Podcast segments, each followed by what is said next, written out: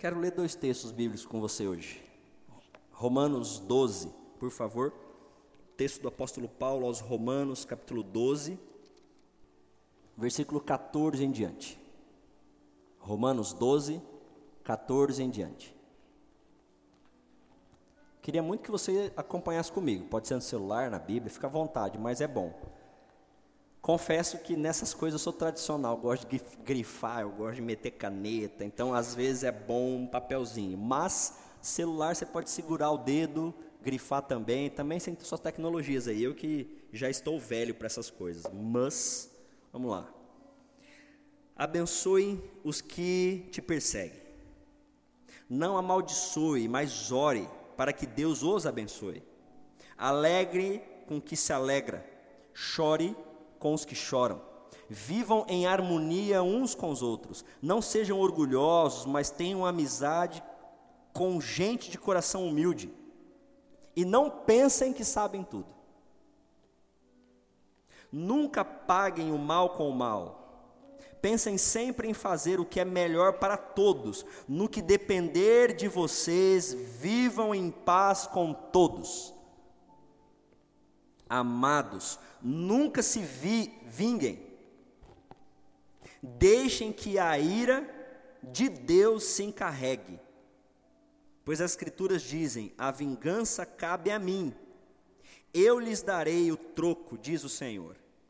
Pelo contrário, se o teu inimigo tiver com fome, dele de comer. Se estiver com sede, dele de beber. Ao fazer isso, amontoará brasas vivas sobre a cabeça dele. Irmãos, não deixem que o mal os vença, mas vençam o mal, praticando o bem.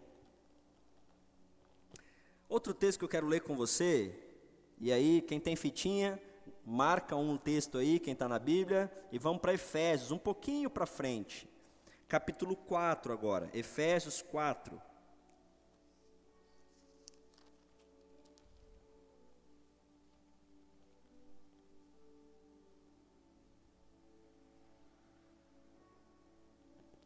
Versículo 26 e versículo 27. E não pequem ao permitir que a ira os controle. Acalmem a ira antes que o sol se ponha, pois ela cria oportunidades para o diabo. Quem é ladrão, pare de roubar. Em vez disso, use as mãos para trabalhar com empenho e honestidade, e assim ajudar generosamente os necessitados. Evitem o linguajar sujo e insultante. Que todas as suas palavras sejam boas e úteis, a fim de dar ânimo àqueles que ouviram, ou ouvirem, desculpa. Não entristeçam o Espírito de Deus, pois ele tem o selo de vocês, ele de, deu o selo dele em vocês. Livrem-se de toda amargura, raiva e ira, palavras ásperas e da calúnia e de todo tipo de maldade em vez disso, sejam bondosos e tenham compaixão uns com os outros, perdoando como Deus os perdoa. Hum, temos um problema, né? Houston, I have problem. Nós temos um problema. Temos um problema porque a nossa criação não foi para isso. Temos um problema porque a nossa cultura não propõe isso.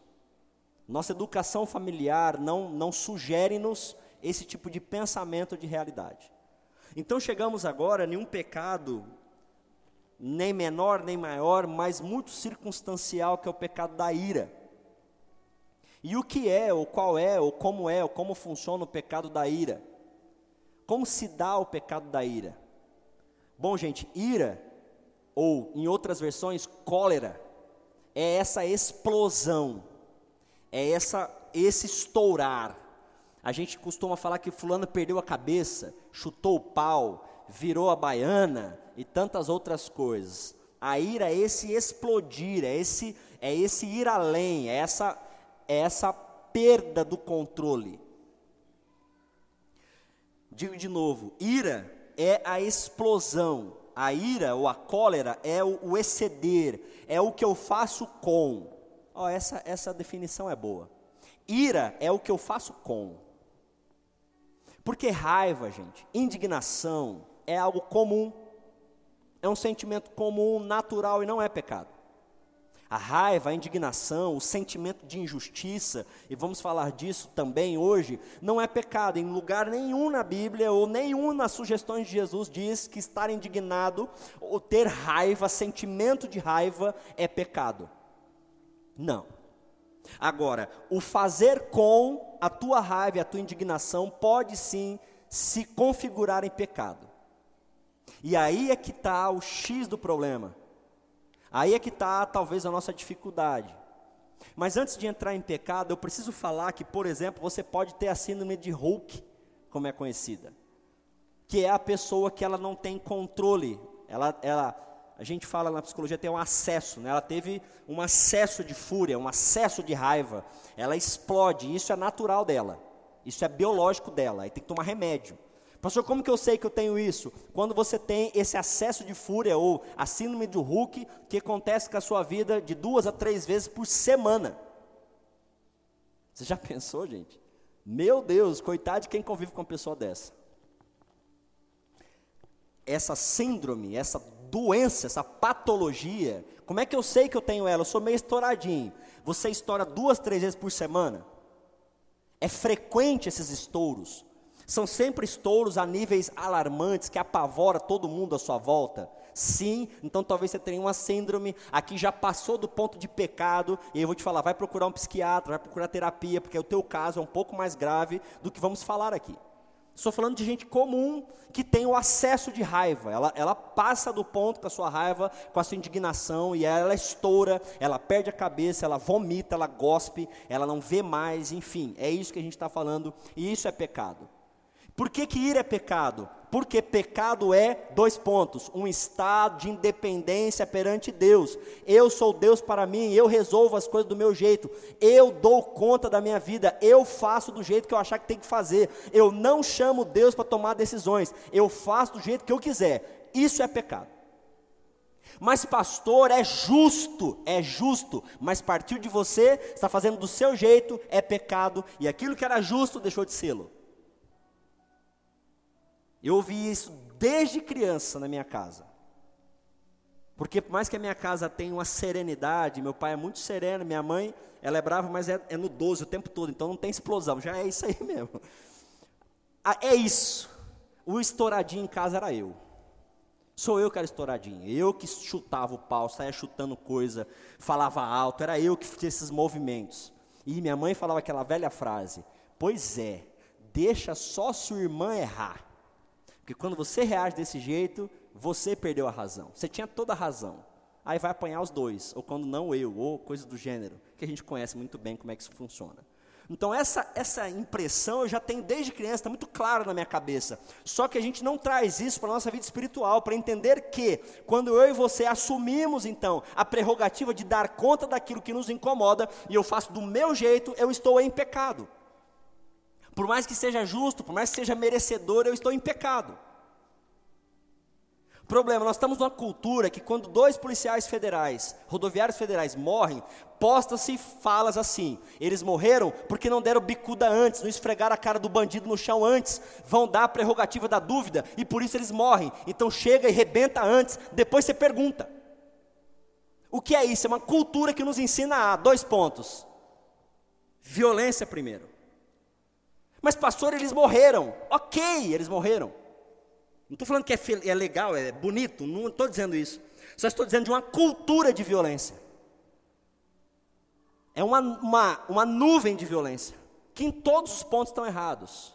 Entendo, e já conversei várias vezes com vários policiais, de, de coronel a, a soldadinho na fronteira. Soldadinho não no sentido hum, pejorativo, mas o cara que está ali na fronteira, Ponta Porã.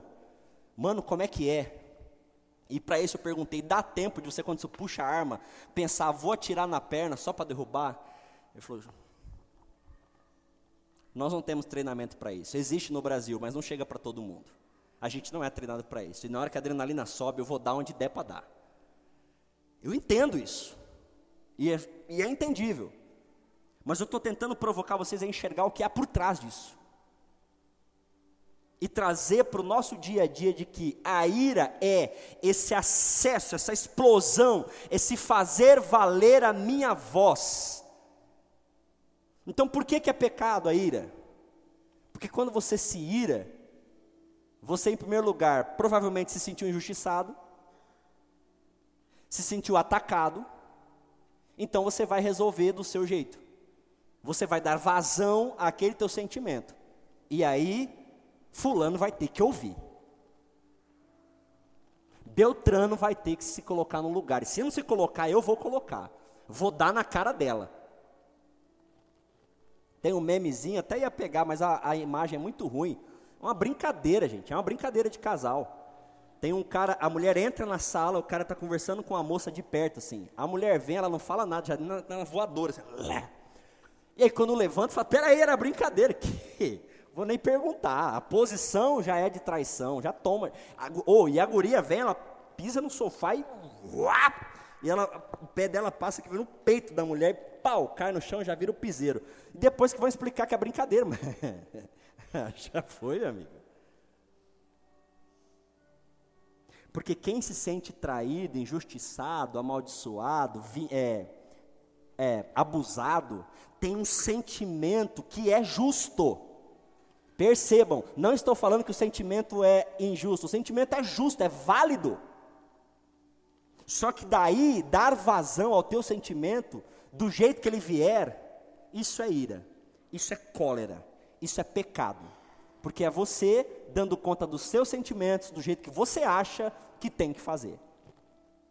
Então já disse aqui o primeiro caso, nos iramos porque nos sentimos injustiçados. É aí que a gente se ira. E quem pensa assim, normalmente acha que o mundo ou o terceiro o faz para provocar. Não é? Fulano sabe que eu não gosto.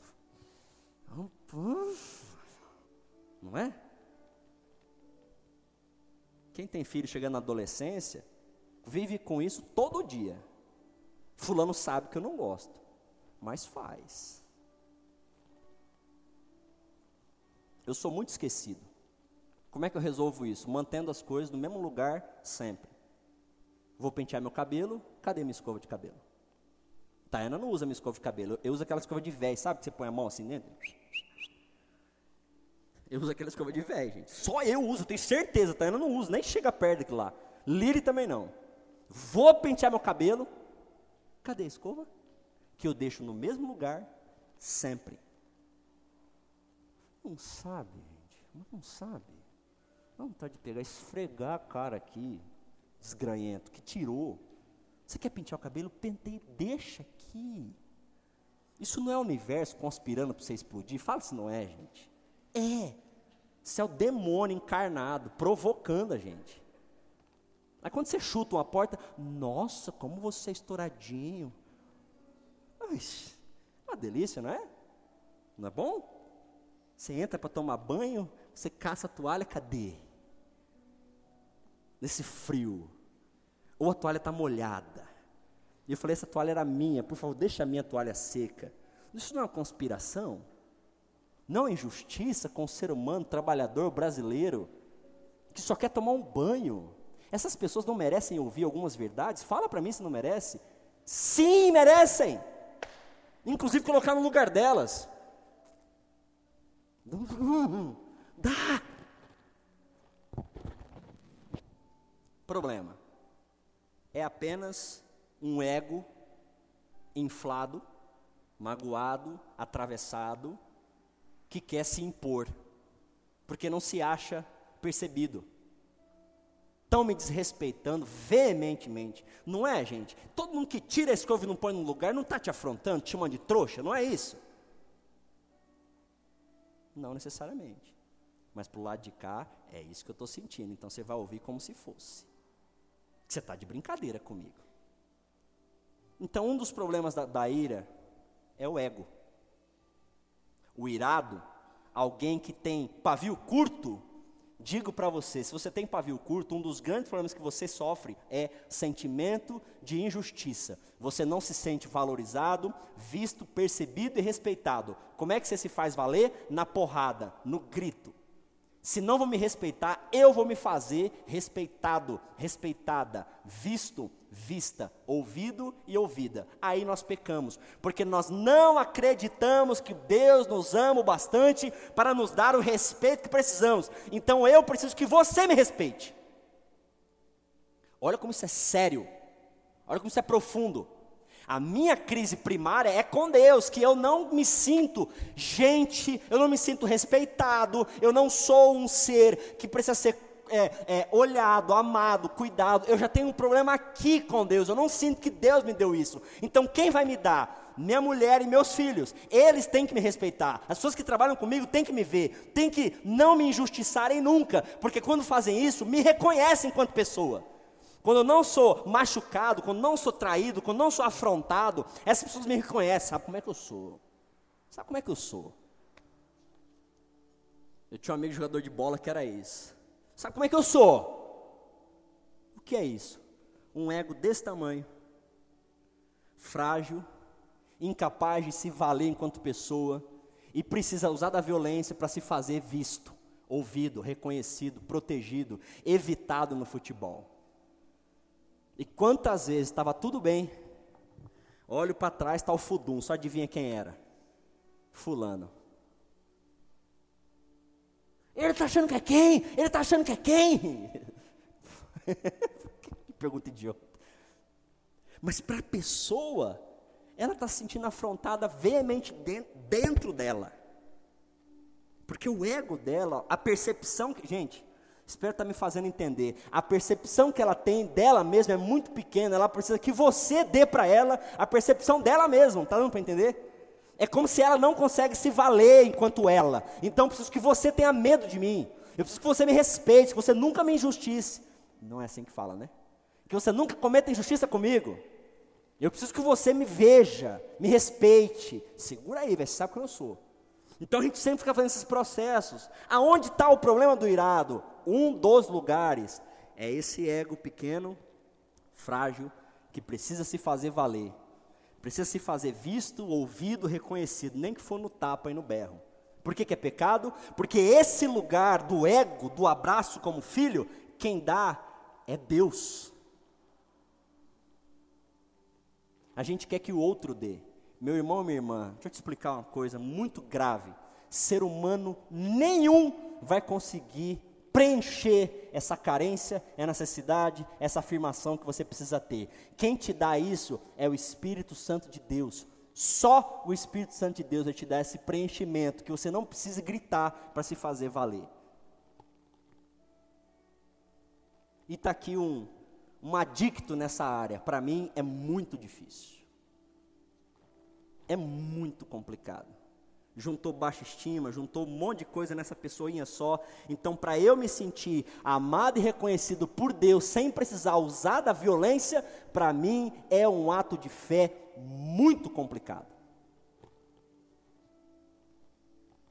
Estou tentando fazer vocês enxergarem como esse pecado ele vai corroendo, vai minando a gente. E aí, quem tem o acesso de cólera, quem estoura, percebe que estoura é uma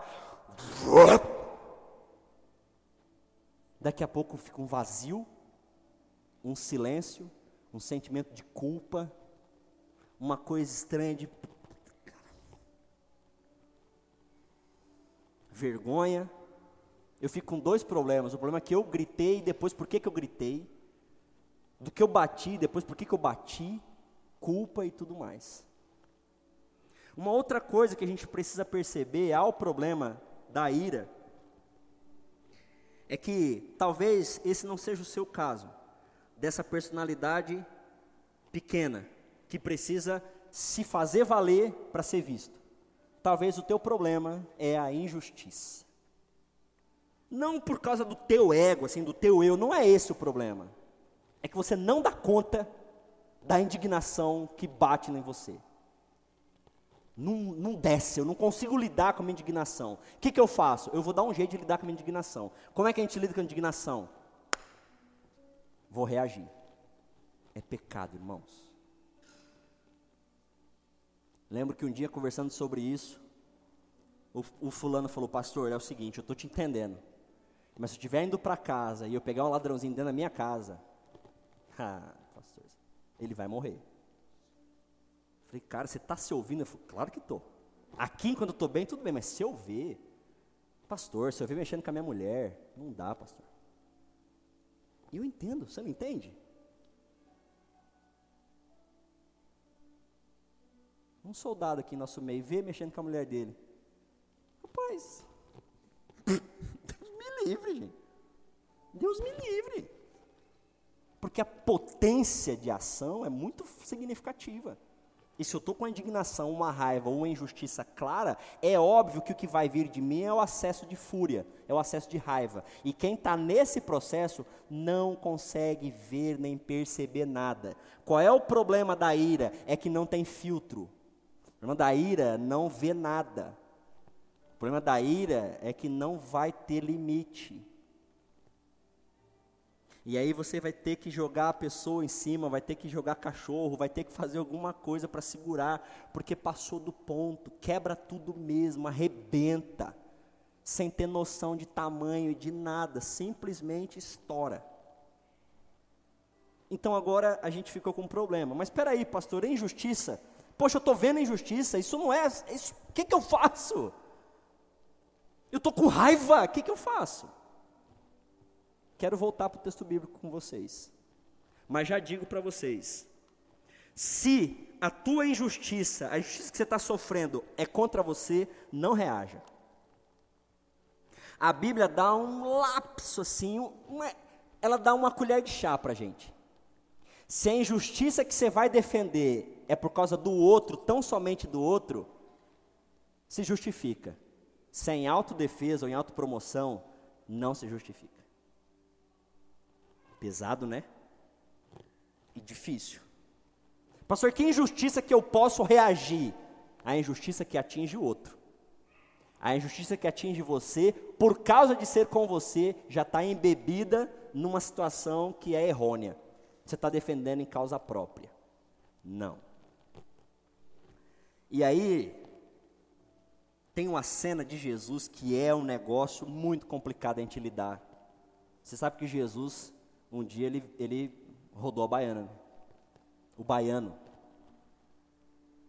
Jesus um dia rebentou com o templo na porrada e na bicuda. Porque o templo estava explorando os pobres e fazendo uma cana canalice sem tamanho. Ele não atinge ninguém, não bate ninguém, ele quebra as coisas em defesa dos pobres que estão sendo abusados. Quero voltar para o texto bíblico. E agora botar vocês numa berlinda para vocês pensarem como que vocês vão lidar com isso. E eu digo de mim também, como que eu lido agora? Vamos lá. Hum. Eu espero que você acredite no Evangelho. Abençoe aqueles que te perseguem. Não amaldiçoe, mas orem por eles. Versículo 17: Nunca paguem o mal com o mal. Quando que a gente pode pagar o mal com o mal? Nunca. Mas, pastor, eu estou com raiva, eu estou indignado. O que, que a gente faz, gente? Quando você está com raiva, quando você está indignado. Tem uma técnica da terapia comportamental que chega a ser engraçada, mas funciona. Quando você estiver muito bravo, muita, muito, muito brava, querendo quebrar a casa toda, vai na geladeira, pega o cubinho de gelo, põe na mão e fica segurando assim, ó. Aí você vai ver que o gelo vai começar a derreter, vai queimar a tua mão, porque um gelo segurando na mão não é legal. E a vontade que você estava de quebrar a casa toda vai.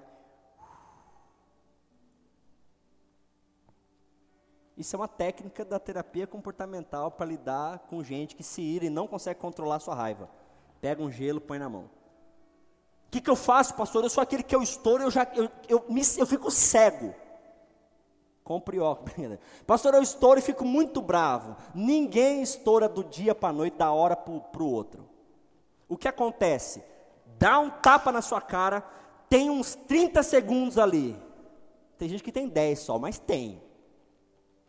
Pega esses 10, sai dali, vai caminhar, vai respirar, vai segurar, está em casa, pega um gelo, põe na mão. Ache meios de lidar com aquilo. Para quem já está no nível hard, isso aqui é para nós, réis mortais. Para quem já é assim, quase um, um monge, vai orar. E você já orou com raiva? Se você nunca orou com raiva, eu quero te dar essa, sensa, essa possibilidade. Deus, aquele filho ódio, vou pegar, Deus, se eu não me ajudar, eu estou muito bravo, Deus, por favor, sou o teu, olha, você tem cada filho, pelo amor de Deus. Mas você está com Deus, não é o teu pai? Ou não é? Você acha que Deus não sente a dor que você sente? Ele não está vendo a raiva que você está passando? Você não pode falar isso para ele por quê? Se você, na tua cabeça, já xingou, ele já sabe do xingamento. Já foi. Qualquer novidade para ele. Rasga. Deus, eu estou com muita raiva. Eu vou dar uma caminhadinha na quadra agora. Eu queria que o senhor me ajudasse. Porque eu estou fervendo, eu estou tremendo. E a gente treme, gente. Da tremedeira. Coração 200 por hora. Já contei aqui, mas eu acho uma cena muito engraçada. Eu estou com pressa um dia com o Mateus atrás. E eu, pior que na hora que eu não fiz nada, eu parei de costurar. Na hora que eu parei de costurar, veio um cara costura. E eu meio que freiei assim, porque ele entrou muito rápido na minha frente. Eu baixei a frente do carro, chegou daquela baixada. E ele mostrou o dedo para mim.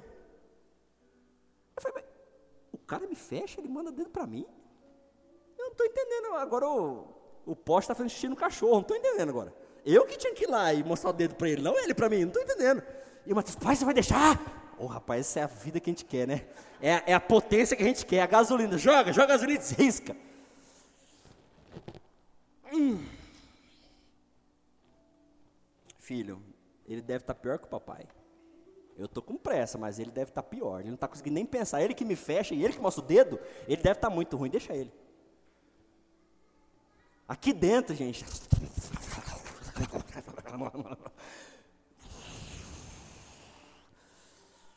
Por isso que minha playlist é muito variada. É a hora que eu aumento o som. Eu gosto de som alto no carro mesmo. Eu aumento o som.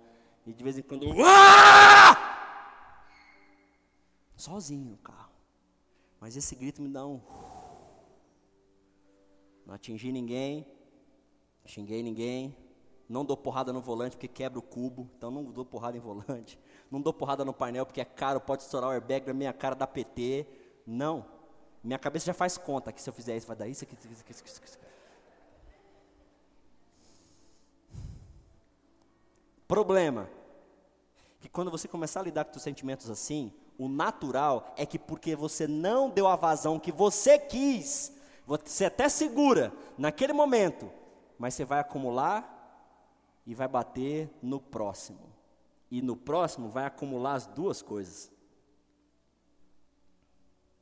Sabe aquela coisa do chefe que bate na empregada, empregado bate na empregada, a empregada, olha, não tem ninguém, chuta o cachorro, e o cachorro que não tem ninguém, coitado, vai fazer o quê? Isso. Só que a gente está aqui nessa escala. Eu até seguro quando meu chefe me atropelou, eu seguro. Daqui a pouco alguém me desrespeita, já, já é a segunda. Aí, gente, me ajuda aí. Só que ninguém sabe que você está na segunda do dia.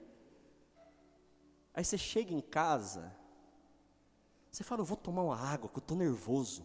Aí você pega a garrafa na geladeira, não sei se acontece lá, tem um demônio dentro da geladeira, que some com a água de dentro da garrafa. Assim. E aí você pega a garrafa, Aí você lembra que a garrafa é Tupperware e é caro pra caramba. Eu não vou quebrar essa garrafa, mas vontade que dá é de quebrar. Por isso tem uma garrafinha sempre do, da, do Giga, gente, que aí você pega, não vou quebrar essa não, que essa daqui é cara, vou quebrar ela. Não, não quebra nenhuma. Mas presta atenção, que quando a gente não dá conta das iras, elas vão se acumulando. Por isso que é importante falar. Por isso que é importante falar. Pastor, falo com quem? Ora, desgrama, ora. Você não tem com quem falar, não tem ninguém para você falar. Ora. Porque se você não der vazão para esse teu sentimento, nem que for em fala, você vai explodir no próximo. Você foi bem na primeira, foi bem na segunda, na terceira, você bateu em alguém que nem fez tanta coisa assim, mas já veio aquele acúmulo de coisa. Alguém já passou por isso aqui?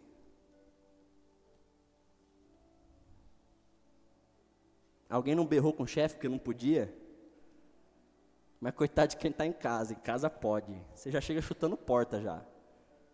Adoro o Kiko. Tem uma cena do Kiko, como é que é? Ele ouve alguém gritando com ele, alguém gritando com ele, aí o Chaves, que é o Chaves, ó, o seu Madruga que chega. Kiko, ele, que é? Oi, que foi? Que tá acontecendo? Aí fica assim, o seu Madruga, e até aquela cara cômica que eu adoro o Chaves, assim. E ele dá esse berro e fica assim, oi, o que está acontecendo? É isso. Não finja que não sente, não é isso que eu estou te propondo. Não é isso que Deus está propondo para nós. Fingir que não sente não é saída para a ira. Você vai precisar dar vazão. A sugestão que eu dou é a oração. Se tem gente com quem falar, fala. Para quem eu acompanho via WhatsApp, eu falo: você está com raiva? Manda para mim, fala comigo. Pastor, eu estou bravo com fulano, blá, blá, blá, blá, pode falar, pode falar, que eu estou entendendo o que você está fazendo. Não vou ficar ofendido, que eu estou entendendo o que você está fazendo. Você está desabafando e tentando lidar com o teu sentimento, sem que entre a lógica da ira. A ninguém paguem o mal com o mal. Pensem, gente, vocês viram, vocês viram o que você tem em cima aí? Vocês viram? Você já percebeu que tem uma cabeça aí? Pensem.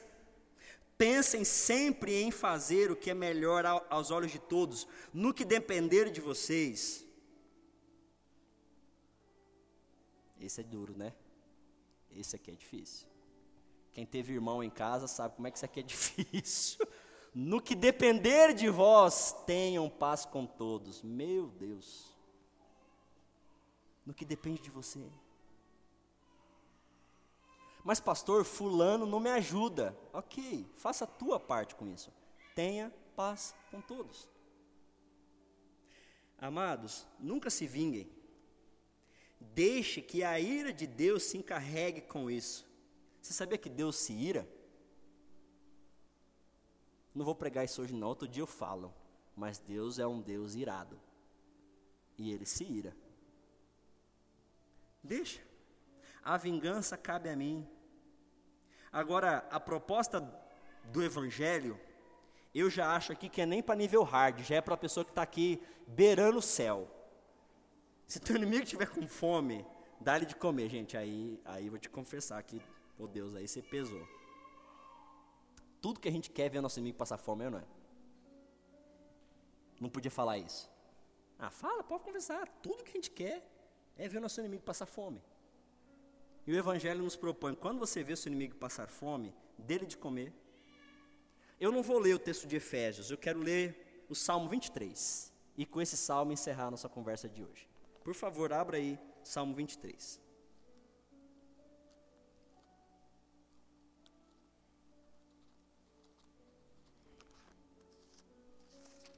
Eu demorei alguns anos para dar conta desse texto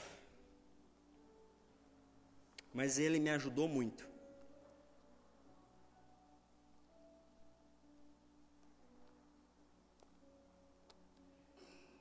Versículo 5 diz: Preparas um banquete para mim na presença de meus inimigos.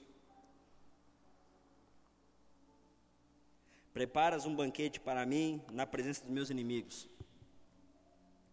A proposta do Evangelho é que você tenha tanta segurança em quem você é, em como você é amado e amada, em como Deus te respeita, em como Deus vê a sua dor, Deus vê que você foi vencido, que você foi humilhado, você tenha tanta noção de como você é cuidado por Deus, que você tenha condição de preparar uma mesa, ou de deixar Deus preparar uma mesa para o teu inimigo sentar. Eu acho isso belíssimo. Preparas uma mesa perante mim, na presença dos meus inimigos, é Deus, eu já sei que eu sou amado ao Senhor em níveis altíssimos. Ninguém que está sentado nessa mesa consegue me atingir. Por causa da noção que eu tenho de como Deus cuida de mim. Ninguém que está sentado nessa mesa merece de mim nenhuma ação para colocá-lo no seu lugar, porque eu não preciso colocar ele no lugar dele. Ele tem o lugar dele e eu tenho o meu. Eu tenho tanta experiência com Deus que eu não preciso agir com que em, agir em direção a ninguém aqui, dando a ele o que ele merece. Ele vai colher dele mesmo as consequências do que ele faz. Não sou eu que tenho que fazer isso. E eu estou muito bem resolvido com isso. Prepara uma mesa perante mim, porque eu, comigo e Deus, está tudo bem. Nada que essas pessoas possam falar ou fazer consegue atingir o que eu tenho de Deus. Perceba, nada do que essas pessoas sentadas à mesa, à mesa podem fazer comigo naquilo que eu tenho de Deus. Porque eu preciso dizer para você que você só deixa se atingir naquilo que lhe é muito pequeno, é frágil. O carnal brinca, né? Se o cara falar, ô seu careca, qual que é a novidade? Virar para mim me chamar de negão, de neguinho? A não ser que isso em mim não esteja muito bem resolvido, vai me atingir mesmo, claro que vai. A gente só se atinge naquilo que já é pequeno em mim, já é frágil em mim, já não é muito legal, não é muito bem resolvido. Alguém do teu trabalho só te incomoda porque realmente perto dele ou dela você já se sente menos. E a gente vai falar de inveja domingo que vem. Inveja é olhar alguém de baixo para cima. Fulana te incomoda porque você já a colocou num lugar que ela não é para estar tá lá. Mas você já olha de baixo para cima. Então a existência dela é um incômodo para você, porque ela lembra quem você não é. Ele lembra quem você não é. Eu tinha um ódio de CDF. Adivinha por quê? Eu queria esfregar o CDF, filho da mãe, o que você tem que viver, desgrama? Porque eu não era. Porque eu era medíocre. Quando o CDF entregava um trabalho, eu entregava o meu, ele já mostrava para mim quem ele era e quem eu era. Por isso que eu odeio o CDF. Odiava.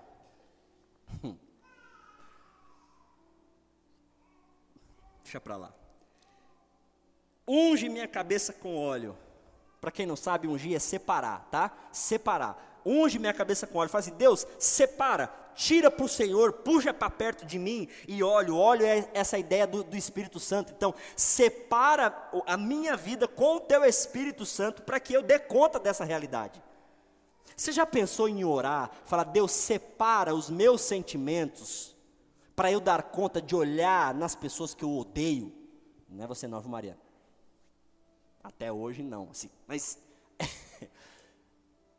você já pensou? Vou sentar do lado de uma pessoa que eu tenho vontade de matar. Deus, seguinte, você pode separar os meus sentimentos? Você pode me dar noção disso tudo que está rolando dentro de mim? Você pode me preencher com o teu Espírito Santo para quando eu estiver perto dessa pessoa, eu não me sentir menos nem mais? vingada ou não vingada, eu posso ter essa experiência com o Senhor? E eu te pergunto, você já teve uma experiência dessa com o Espírito Santo? De estar perto de uma pessoa que você quer matar, mas por causa da experiência do Espírito Santo na sua vida, esse sentimento diminui, não é porque a pessoa começou a merecer, é porque você deu conta disso. Conta para mim, quando é que a gente vai conseguir resolver todos os nossos inimigos, gente? Quando?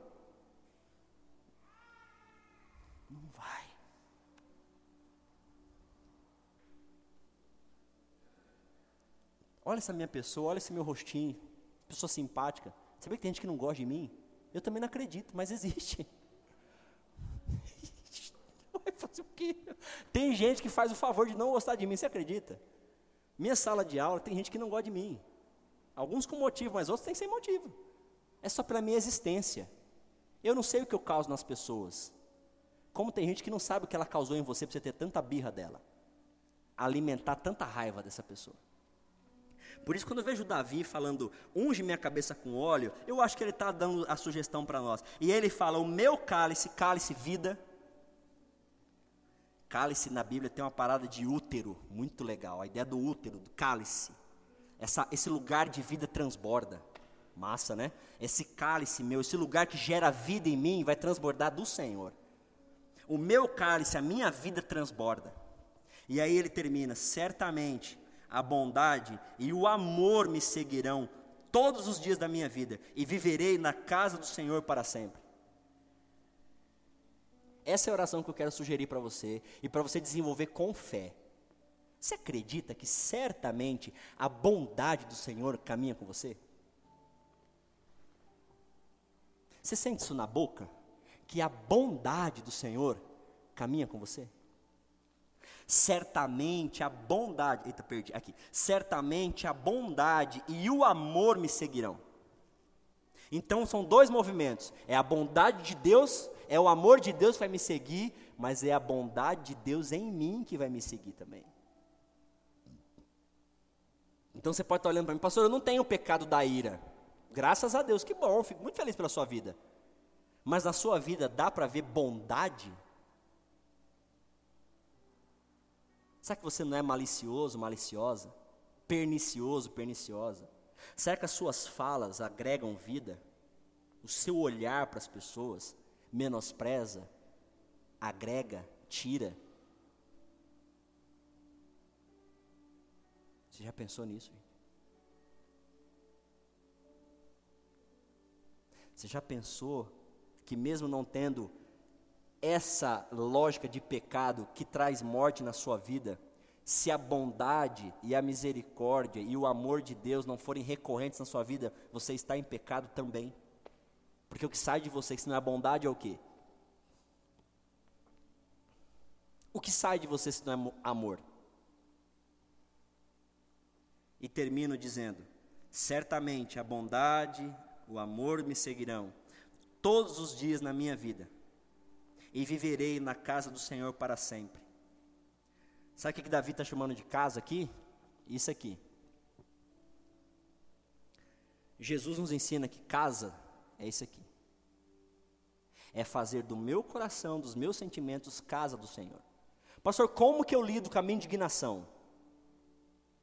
Traz Deus para habitar em você, para que Ele lhe ajude a lidar e tratar com a sua indignação. E digo mais: você pode ter uma indignação positiva. O que é isso? Você vê alguma coisa que te, te dá indignidade, que te indigna? Não gosto de falar assim, mas é feio, né? Mas acho que é isso.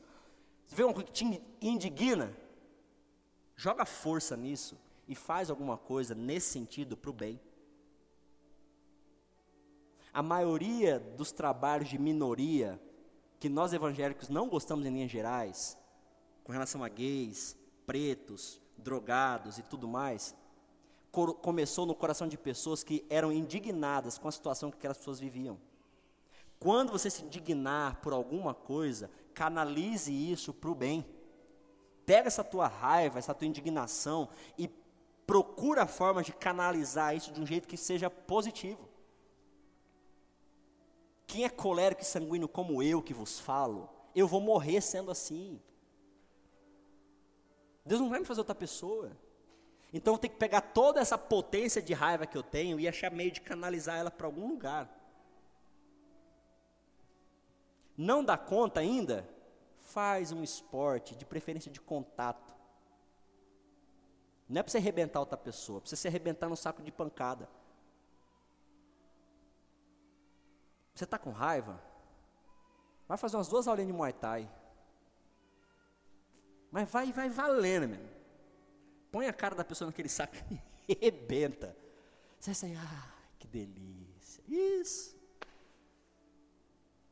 Eu faço esportes aeróbicos, não é só porque eu gosto. É porque se eu não der conta de dar vazão para isso que eu sou, eu vou ficar explodindo o tempo todo é muita energia canalizada. Por mais que eu tenha 38 anos de idade, com sentimento de raiva dentro de mim, não é legal. Eu preciso gastar isso. Como que você é? Viver na casa do Senhor é ter essa experiência com Deus dentro de você que te dá essas luzes, esses gatilhos, que você vai se percebendo. E Deus contigo. Eu não acho que Deus errou quando me fez, gente. Eu não acho que Deus errou quando fez você. Mas, pastor, você não sabe como eu sou? Eu sou estourado, estourada. Jesus também era. O Paulo também era. Paulo era matador, gente. O Pedro, ele corta a orelha e depois ele pergunta: o que você vai fazer? Você, já pensou nisso? Andando com Jesus, ele, ele dá uma cortada na orelha do cara e fala: Mas o que o senhor queria mesmo? Bom dia. Manso que era. Então não é essas coisas perfeitas, a gente quer pessoas perfeitinhas. para! É gente de carne e osso, mas que sabe quem é, sabe como lidar. Chama Deus para a sua vida. Meus irmãos, em todos esses pecados, se eu não disse, eu quero dizer agora. Chame Deus para você lidar com essas demandas suas. Chama Deus para lidar com isso. Deus, por que, que eu sou assim? Por que eu tenho essa potência? Por que, que eu sinto tanta raiva? Por que, que eu explodo? Por quê? Por quê? Por quê? E aí você vai se ajustando. Viva na casa do Senhor. Você sozinho, contigo, já diz o louvor. Vai dar merda. Já conhece o louvor?